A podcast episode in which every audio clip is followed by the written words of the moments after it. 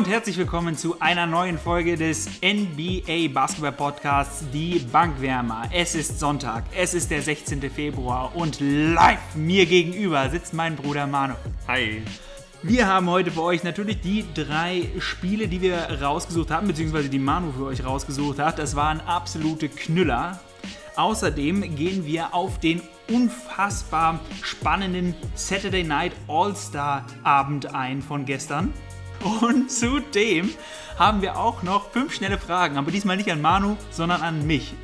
Es kann also wieder einiges heute auf euch zukommen in der Folge und wir freuen uns auf eine spannende Show.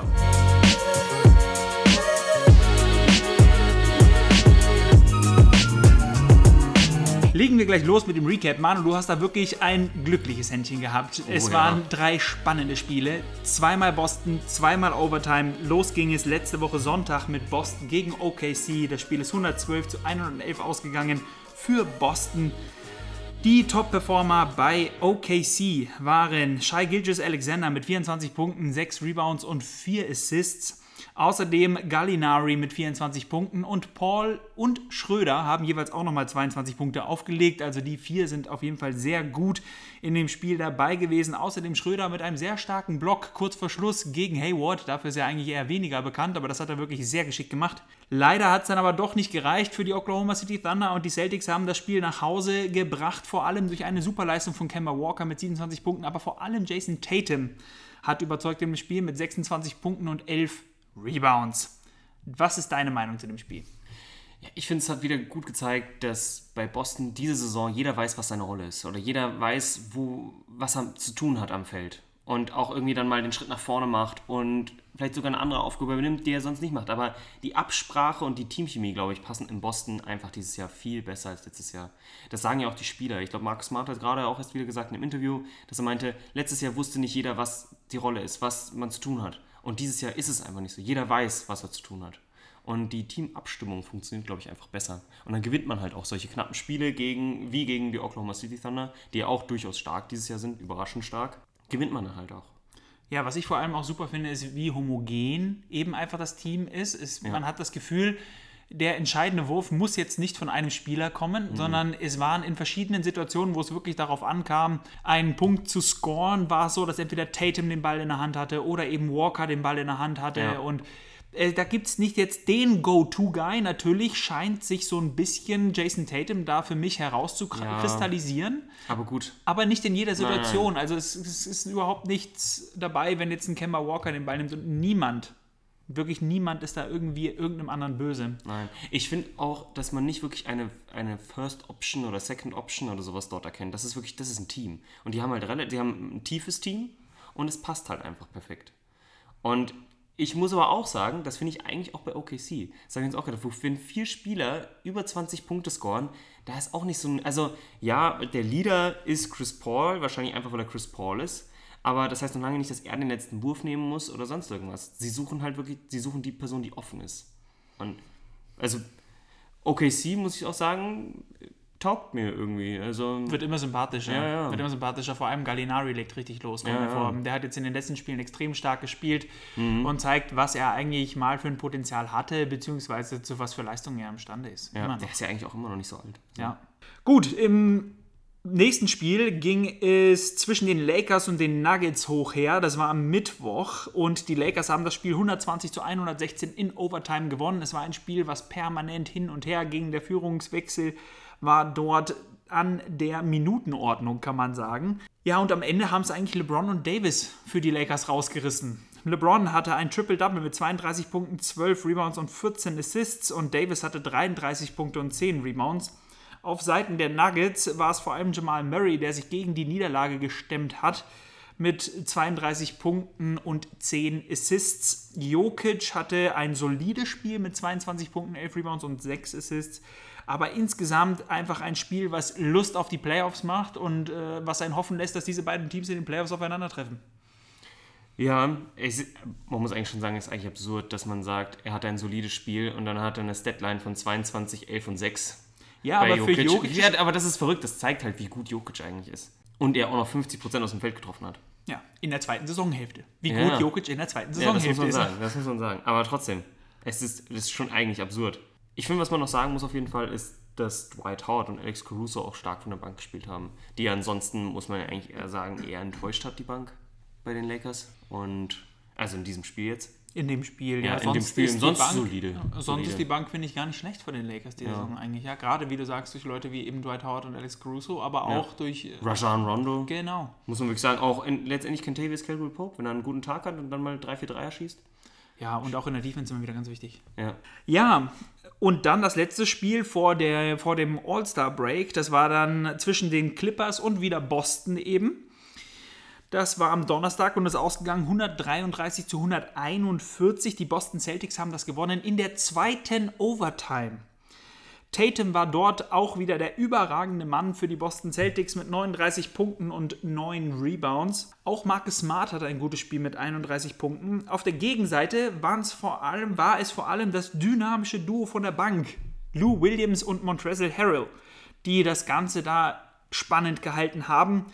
Lou Williams hatte 35 Punkte, 6 Rebounds und 8 Assists. Montrezl Harrell mit 24 Punkten und 13 Rebounds von der Bank kommend. Kawhi Leonard hatte ebenfalls 28 Punkte früh raus, also zur Halbzeit schon raus, ist Paul George, der sich ja jetzt schon wieder am Hamstring verletzt hat, was ganz schön bitter ist irgendwie. Ja, also er hat definitiv. gesagt, er spürt den Hamstring wieder, deswegen hat Doc Rivers ihn dann zur Halbzeitpause rausgelassen. Er hat dieses Jahr bereits 10 Spiele verpasst, 9 wegen dieser Hamstring-Verletzung.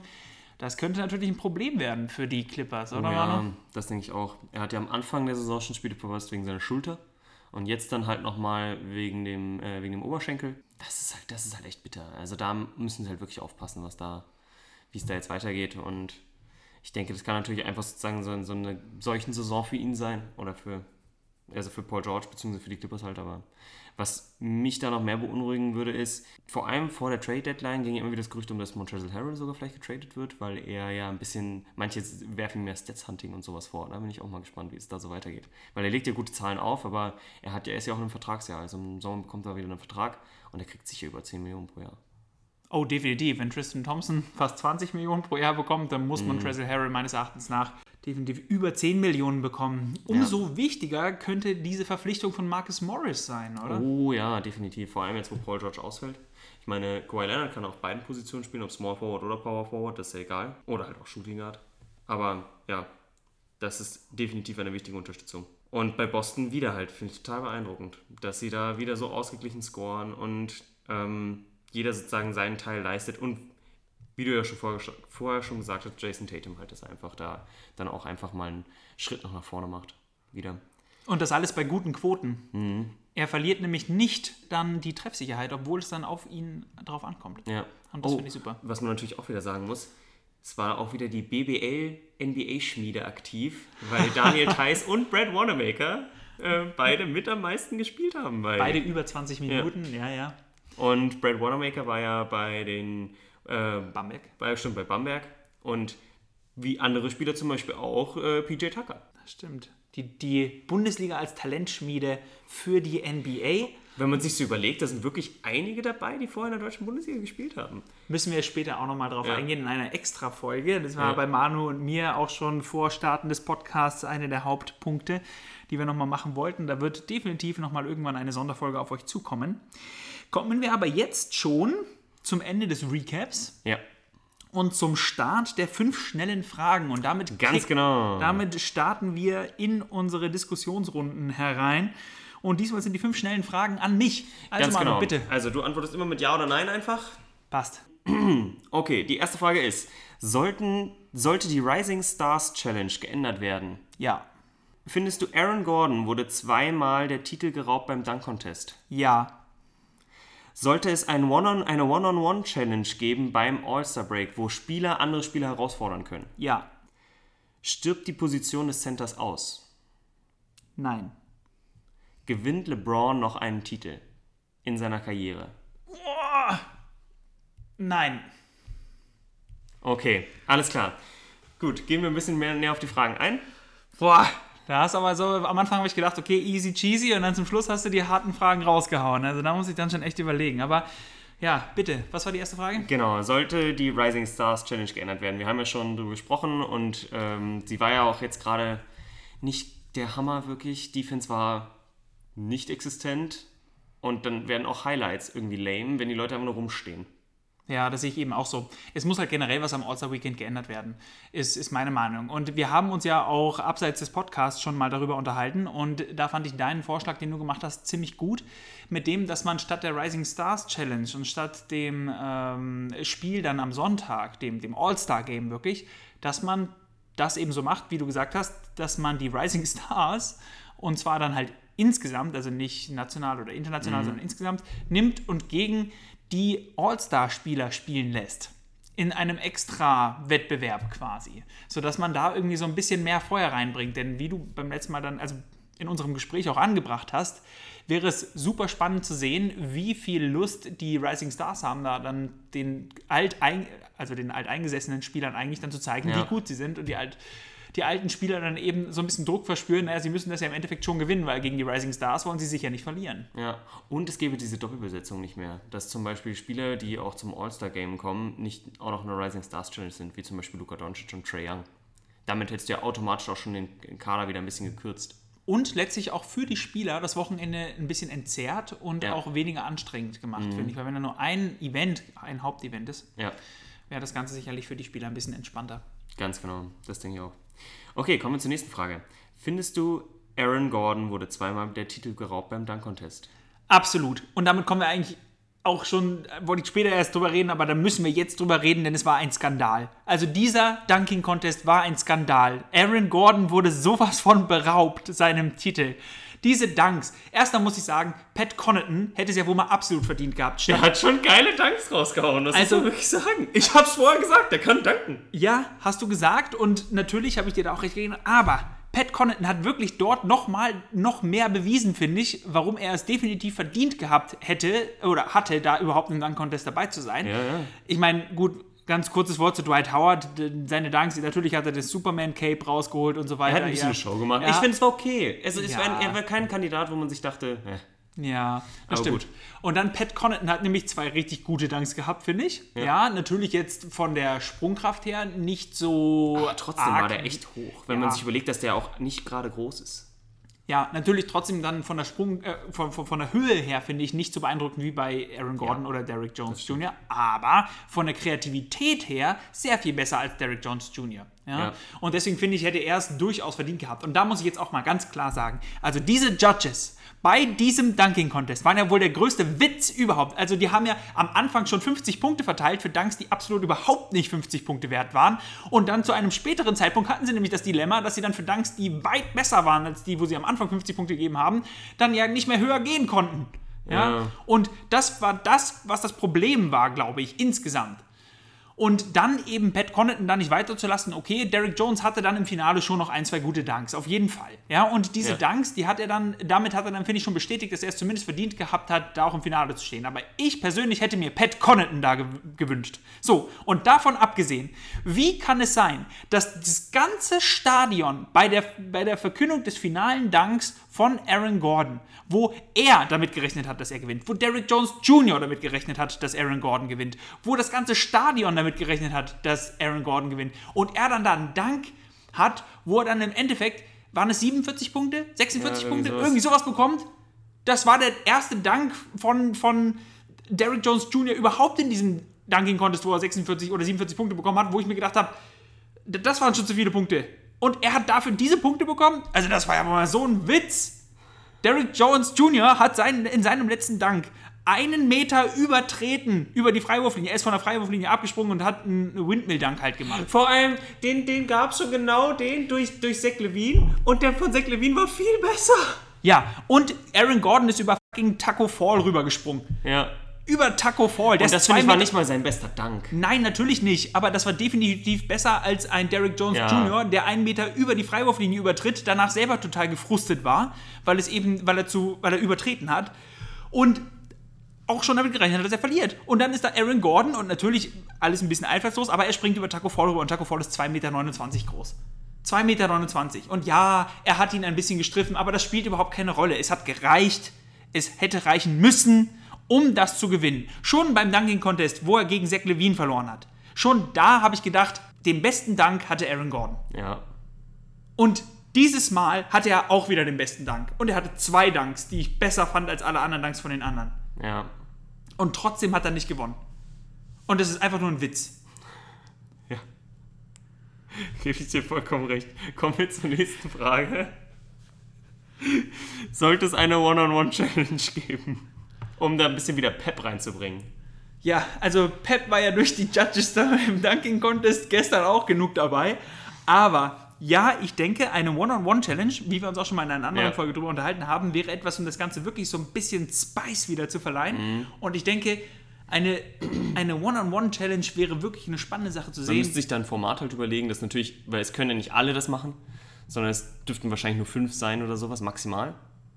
Ja, vielleicht muss man da dann ein, äh, ja, ich weiß, es ist schwer zu machen. Vielleicht, dass man ein Voting macht, wo man Ja. sagt, okay, welche Spieler will man sehen und die fünf Spieler, die da halt müssen, beziehungsweise sechs Spieler oder was, die da Ja. gewählt werden. Oder macht fünf Spieler und die müssen äh, alle oder es gegen müssen alle. alles oder, All-Stars sein. Ja, Dass oder du da- sowas. Da, dadurch dann schon die, die, Auswahl begrenzt, dass du sagst, okay, die ersten fünf All-Stars, die sich sozusagen melden, sagen, hey, ich möchte hier einen, äh, den und den herausfordern.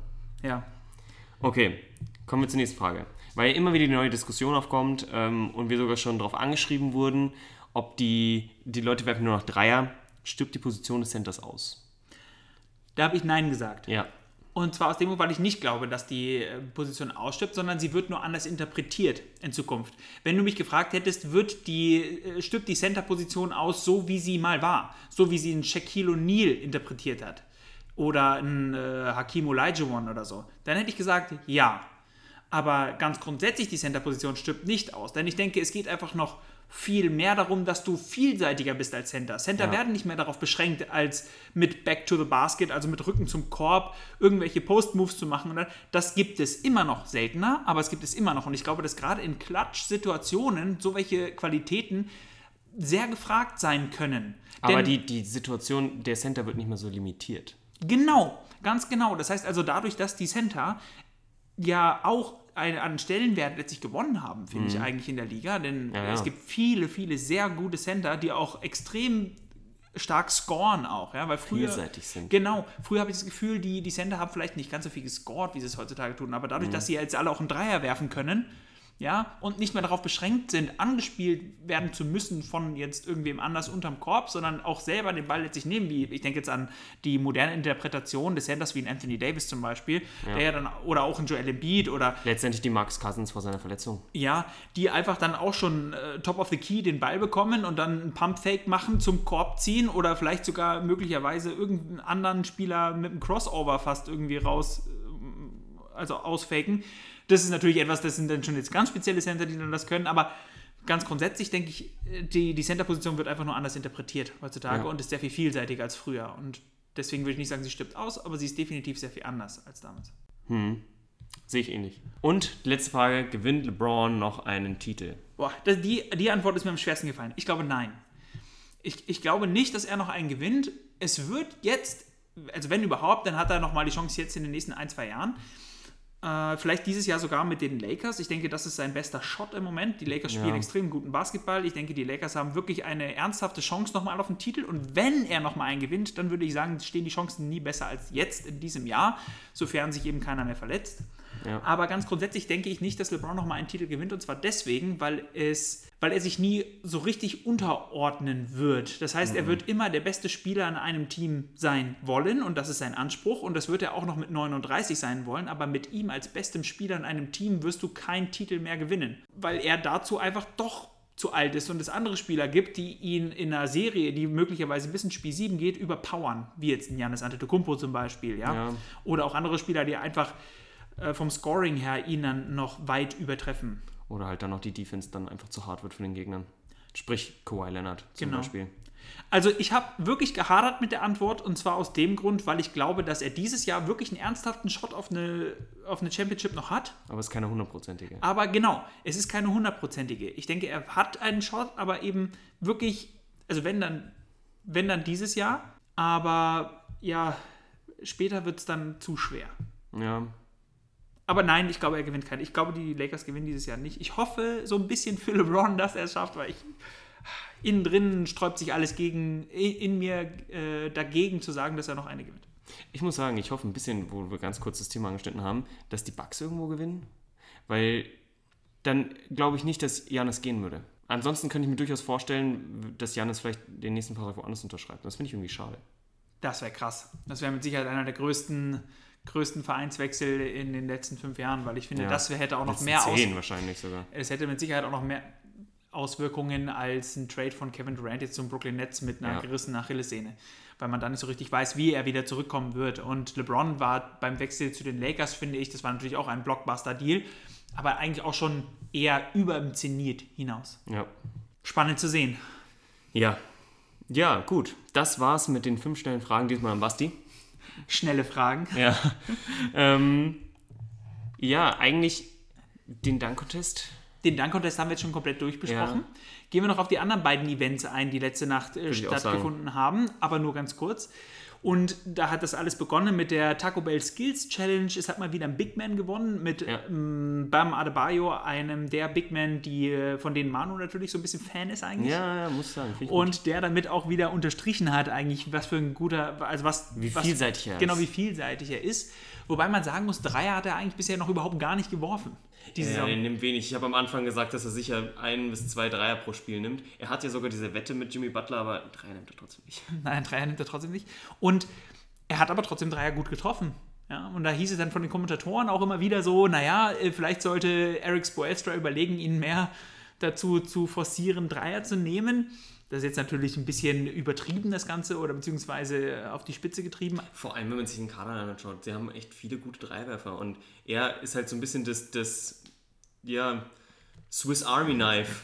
Weil er macht halt alles. Er, er holt so Rebounds, er spielt Defense, er scored, er verteilt vor allem den Ball wirklich gut. So ein bisschen so zu den besten Passing Bigs. Bisschen wie Draymond Green, muss Genau, so ein bisschen so ein Glue-Guy. Ich wollte Ja, gerade sagen, so ein Glue-Guy, der alles zusammenhält, Ja. wie, wie Draymond Green eben. Der macht genau das, was, was gerade von ihm verlangt wird Mhm. und das macht er einfach extrem gut. Und vor allem, wenn er halt mit den richtigen Parts so bestückt ist. Das sieht man jetzt auch bei Draymond Green, der es ja auch diese Saison ein bisschen schwer hat.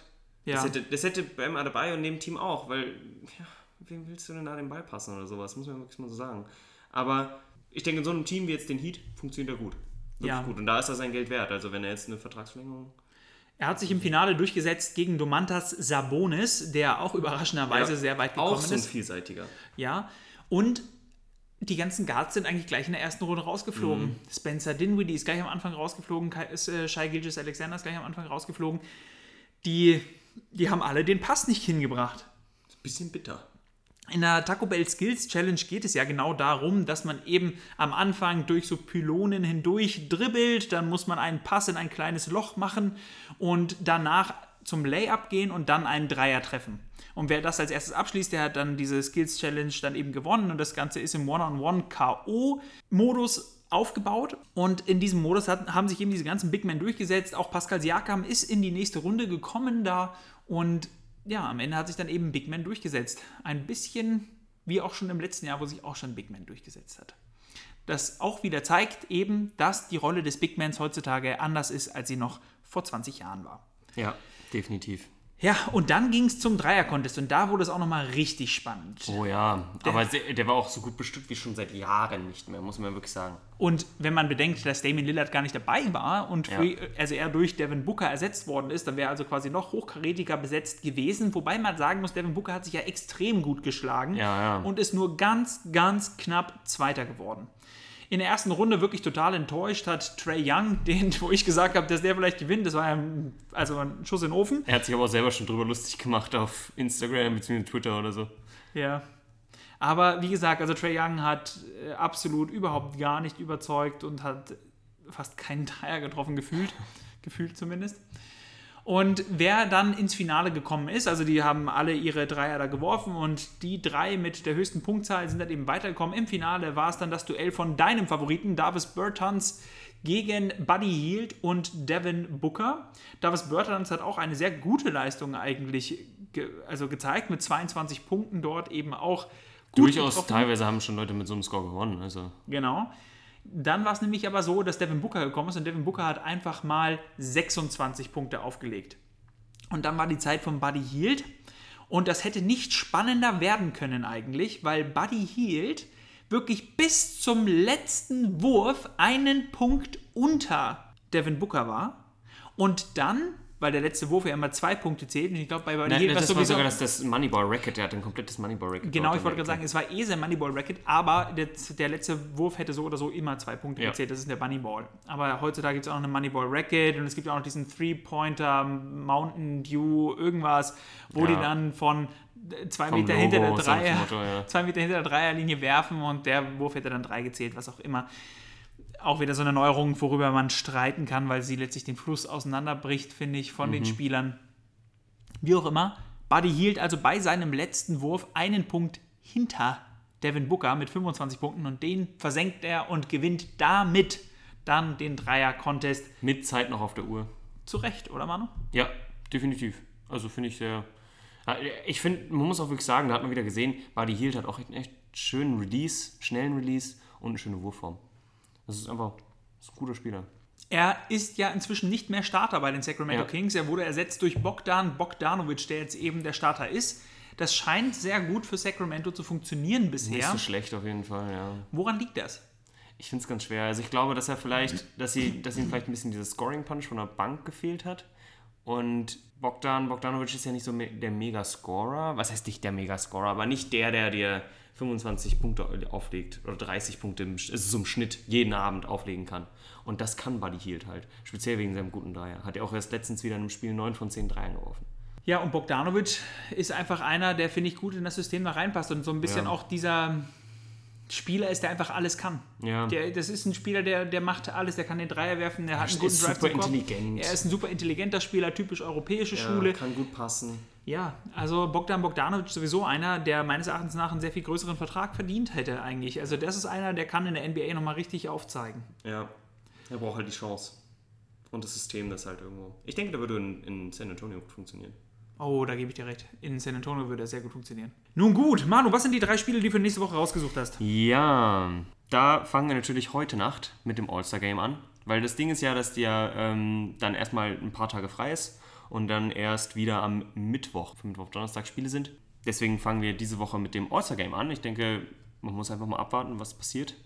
Dieses neue Format, müssen wir mal schauen. Es geht der, der MVP Award ist ja jetzt der Kobe Bryant MVP Award. Das ist jetzt auch noch geändert worden. Mhm. Er hat jetzt den super klingenden Namen Kia All-Star Kobe Bryant MVP Award. Das ist total catchy. Das liegt einem sofort auf der Zunge, wenn Ja, man an wirklich. diesen MVP Award beim All-Star Game Oh Gott. denkt. Ein ganzer Satz. Ja. Wie auch immer. Ja, auf jeden Fall ja, wird spannend zu sehen sein, ob das neue Format sich irgendwie positiv auswirkt. Und ähm, Ich habe wenig Hoffnung, ja, Manu. ich auch. Basti, ich dachte, die Defense kommt jetzt von Gobert. Ja, aber ich glaube nicht, dass das neue Format was daran beiträgt, dass Gobert was daran äh, da, dazu beiträgt. Das stelle ich gar nicht Okay. in Frage. Ähm, ja, und auf jeden Fall äh, kommt dann am Freitag erst das nächste Spiel und das ist dann die Memphis Grizzlies, die auf einem absoluten Hoch sind zurzeit, gegen die Lakers. Auf jeden Fall ein interessantes Spiel und spannend zu sehen, diese ganzen Young Guns, sage ich jetzt mal, gegen doch eher, finde ich persönlich, ein älteres Gegen die Lakers- Old Guns. Ja, wirklich. Auf jeden Fall eher. Und dann am Samstag ein, finde ich, zurzeit mit am realisti realistischsten ähm, Conference Final. Sixers gegen Bucks. Bei den Bucks. Ich denke auf jeden Fall ein spannendes Spiel. Beide Teams haben ein Spiel schon mal gewonnen gegeneinander diese Saison. Ja, ich denke, das wird, das wird gut. Ja, ich bin gespannt, ob du diese Woche auch wieder so ein glückliches Händchen hast mit deiner Auswahl wie Ich glaube, letzte es Woche. gibt keine OT beim All-Star-Game. Nein, aber vielleicht ja bei den anderen beiden Spielen. Ja. Es, es, es kann gar keine OT geben beim All-Star-Game. Geht gar nicht mit dem neuen Ja, Modus, genau. ist es nicht möglich, da hast du recht. Ja. Gut. Möchtest du sonst noch was anmerken? Zur kommenden Woche, zur letzten Woche? Liegt dir irgendwas auf dem Herzen? Nein, diesmal wirklich nicht. Viel Spaß wieder, wie immer. Und äh, wir hören uns nächste Woche. Ja, lasst uns wissen, wie ihr das Ganze seht. Hinterlasst uns natürlich auch eine Bewertung hier bei Apple Podcasts oder hier bei Spotify, wo auch immer ihr uns hört. Wir freuen uns über jedwege Kommunikation, die ihr mit uns habt. Außerdem findet ihr uns natürlich auch auf Instagram, Twitter oder Facebook. Die Links dazu findet ihr wie immer in der Folgenbeschreibung. Schaltet auch nächste Woche wieder ein zu einer absolut NBA-geladenen Folge mit Manu und mir. Wir freuen uns auf euch. Bis dann.